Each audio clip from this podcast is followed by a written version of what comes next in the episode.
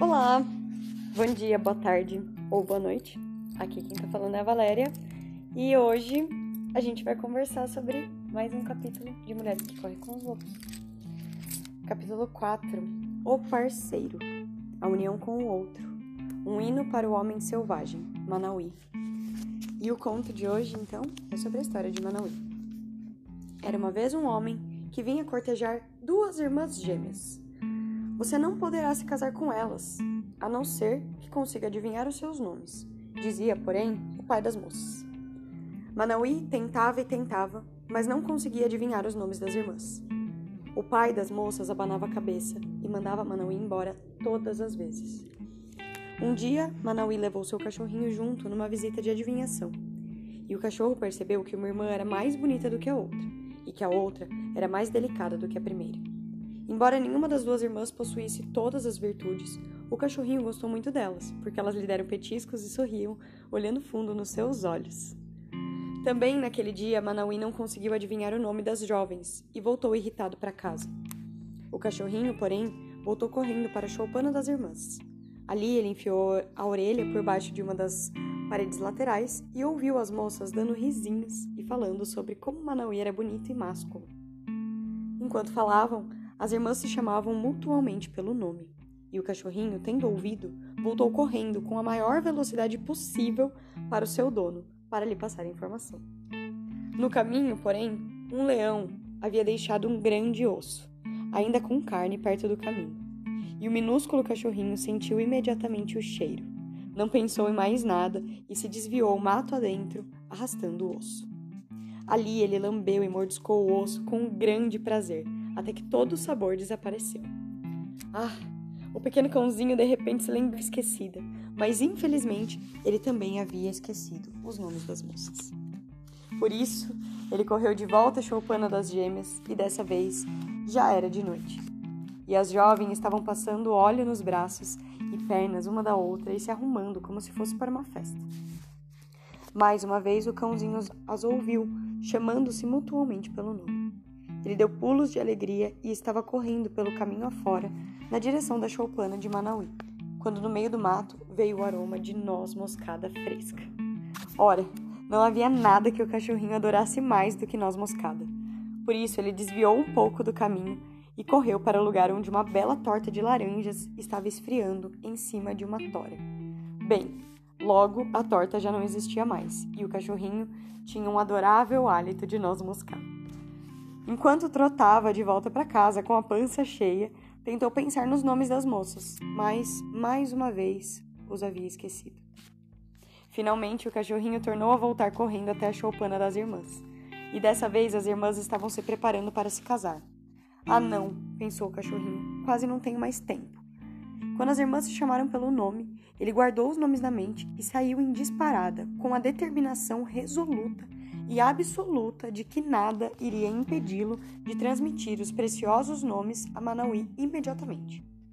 O cãozinho vislumbrou a caça pequena recém-morta no caminho, mas a ignorou e saltou por cima dela. Por um instante, pareceu-lhe sentir o aroma de noz moscada no ar, mas ele o ignorou e preferiu continuar correndo na direção de sua casa e do seu dono. No entanto, ele não contava com a possibilidade de um estranho de negro saltar do mato, agarrá-lo pelo pescoço e sacudi-lo ao ponto de seu rabo quase cair. Pois foi o que aconteceu. Diga-me aqueles nomes, diga-me os nomes das moças para que eu possa conquistar, gritava o estranho o tempo todo. O cãozinho achou que ia desmaiar com aquele punho lhe apertando o pescoço, mas lutou com bravura. Ele rosnou, arranhou, esperneou e afinal mordeu o estranho entre os dedos. Os dentes do animal picavam como vespas. O estranho berrava como um búfalo indiano mas o cãozinho não o soltava. O estranho correu pelo mato adentro com o cãozinho pendurado numa das mãos. Solte-me, solte-me, cãozinho, eu o soltarei, implorou o estranho de negro. Não me volte por aqui, rosnou entre ele entre os dentes. Opa! rosnou entre os entre dentes o cãozinho. Ou não verá mais a luz do dia. E assim, o estranho fugiu pelo mato, gemendo enquanto corria cachorrinho prosseguiu meio mancando, meio correndo, pelo caminho até encontrar Manauê. Muito embora seu pelo estivesse sujo de sangue e suas mandíbulas doessem, Os nomes das jovens estavam bem nítidos na sua mente, e ele se aproximou de, de Manauí. Claudicante, mas feliz da vida. Manauí lavou os ferimentos do cãozinho, e este lhe contou toda a história, assim como o nome das moças. Manauí correu de volta até a aldeia das moças com o cachorrinho nos ombros, e as orelhas do cachorro dançavam ao vento como rabos de cavalos. Quando Manauí chegou até o pai com os nomes das filhas, as gêmeas receberam Manauí completamente vestidas para viajar com ele. Elas haviam estado à sua espera o tempo todo. Foi assim que Manauí conquistou duas das donzelas mais belas da região, e todos os quatro, irmãs, Manauí e o cãozinho, viveram juntos em paz por muito tempo.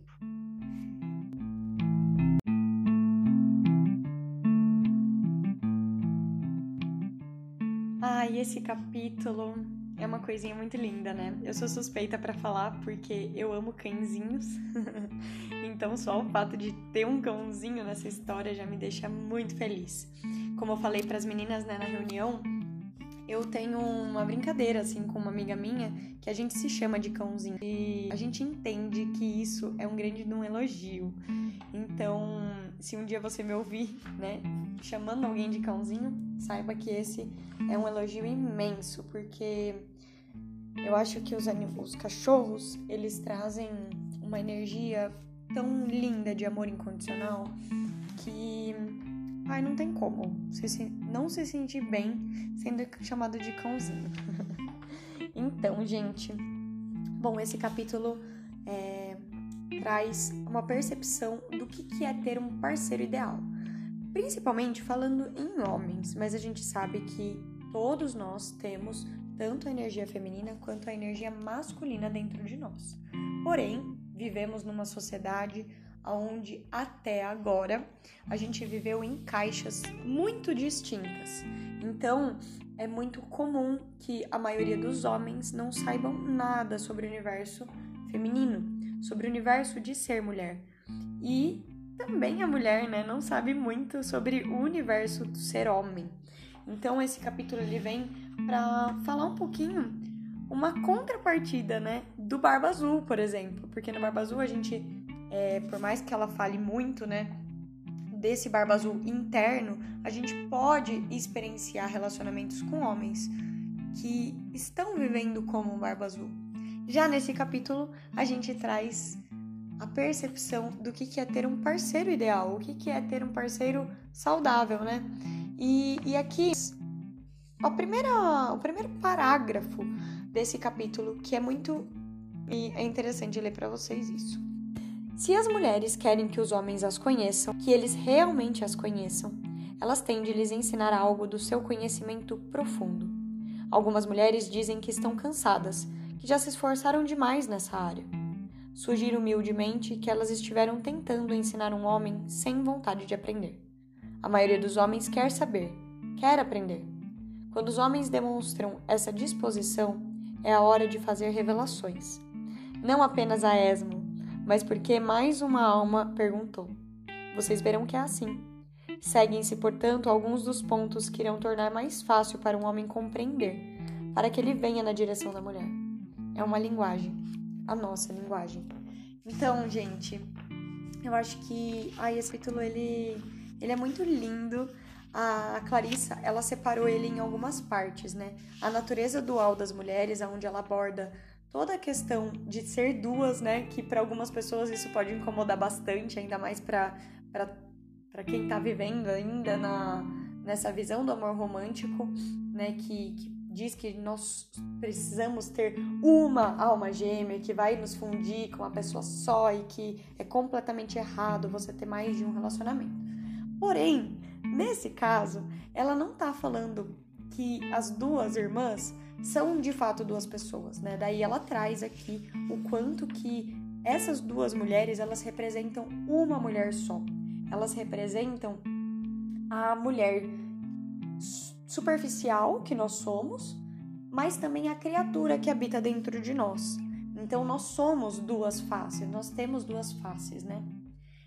Depois ela aprofunda um pouquinho mais falando sobre a força de ser dois, né? O quanto que, que é importante nós termos é, parcerias, né, nessa vida, o quanto que é importante a gente estar tá junto de alguém, não que a gente não possa ser feliz sozinhas, né, mas que é possível você ter um relacionamento onde é possível ter uma cumplicidade e tudo mais, e um bom entendimento do que é cada um. E no meio do texto ela traz o exemplo, né, de você um conto assim, um, um contar, né, de um exemplo de você ter um graveto na mão. Se você pega um graveto na mão e quebra ele, é muito fácil. A partir do momento em que você pega dois gravetos, já fica um pouco mais difícil. Três gravetos, ainda mais difícil. Então, tipo assim, quanto mais graveto tiver, mais difícil é de quebrar. Ou seja, juntos nós somos invencíveis e separados nós somos mais vulneráveis, somos mais frágeis, né? Então, é o poder de ser dois o poder do nome, né? O quanto que é importante pra gente é, termos essa questão do nome, de nomear as coisas, né? De identificar o que que é o que. Então, é muito importante, ela traz aí a importância de saber o nome delas. Qual que, qual que é o real significado disso? A natureza tenaz do cachorro, aí Ai, essa parte é linda, porque daí ela conta um pouquinho, né, sobre o que, que é o cachorro, qual que é a representação dele nessa história, que o cachorro, ele representa essa intuição, né, ele representa a força da nossa alma de saber. E é claro, né, a gente tem, é, os, os cachorros, eles têm essa audição muito apurada. Então, quando ela traz essa questão do cachorro, né, de precisar ouvir com os ouvidos do cão, é como se a gente tivesse conectado com, de fato, o que precisa ser ouvido, né, e não apenas escutado, de certa forma. Depois ela aborda a sedução furtiva dos apetites, que são as distrações da vida, né? Aqui ela até fala as distrações dos caprichos atrapalham o processo básico. Ou seja, quantas vezes você estava determinado a fazer uma coisa e quando você foi ver, você estava dispersa em alguma distração, em alguma coisa que aconteceu que te chamou a atenção e você já nem lembrava mais os nomes. Você já nem lembrava que você tinha que saber os nomes, né? Então, essa parte também é uma das mais importantes, eu acho, do capítulo. Para mim, ela faz muito sentido. Depois, a conquista da ferocidade, né? Que é quando ele entende que ele não pode ser distraído, é quando ele entende que ele precisa focar e que ele precisa ultrapassar qualquer obstáculo, mesmo que seja através da ferocidade. E, por fim, a mulher interior. Nessa parte, e eu quero trazer para vocês também um pouquinho do que ela diz, que é o momento que a gente precisa entrar em contato com a gente mesmo. Então, a primeira pergunta é a seguinte: o que você quer? Quase todo mundo faz alguma versão dessa pergunta, mas de forma automática. Existe, porém, uma pergunta ainda mais essencial: o que deseja o seu self mais profundo? Então, ela finaliza esse capítulo trazendo a abordagem né, dessa mulher interior, que a gente precisa entender é, o que de fato queremos. E quando a gente encontra pessoas na nossa vida, não precisa ser só um, tá? Você não precisa ter apenas um Manauí na sua vida. Eu mesma posso contar no mínimo três.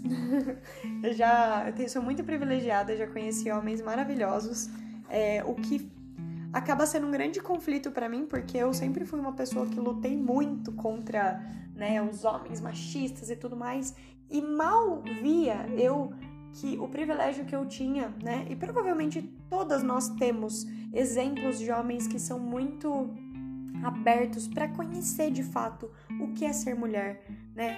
Homens que têm o seu feminino muito sensível, que têm o seu feminino muito curado. Então, é claro, todas nós e todos nós devemos olhar para o nosso feminino e para o nosso masculino para curar ele, né?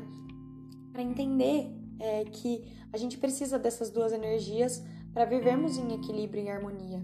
Mas é possível ter Manauís na nossa vida, é possível entrar em contato com essa energia tão linda, né? Que é de encontrar homens que têm ouvidos de cachorros. então, é isso.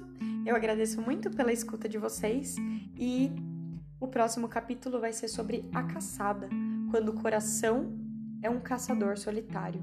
E a gente vai abordar o conto da mulher esqueleto. Então, encarando a natureza da vida, morte e vida do amor. Até mais e eu agradeço muito por você me escutar até aqui. Um beijo.